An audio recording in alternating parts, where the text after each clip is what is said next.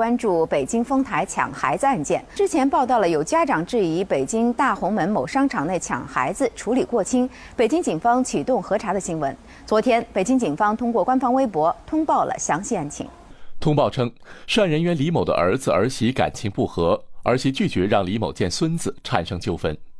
十月二号，李某与沙某某等人来到李某儿媳居住的小区，准备讨要孩子，却错将别人认成自己的儿媳。在追赶过程中，李某摔倒，让沙某某等人继续去追赶，于是，在附近商场内发生了强行抱走孩子的情况，被商场工作人员制止并报警。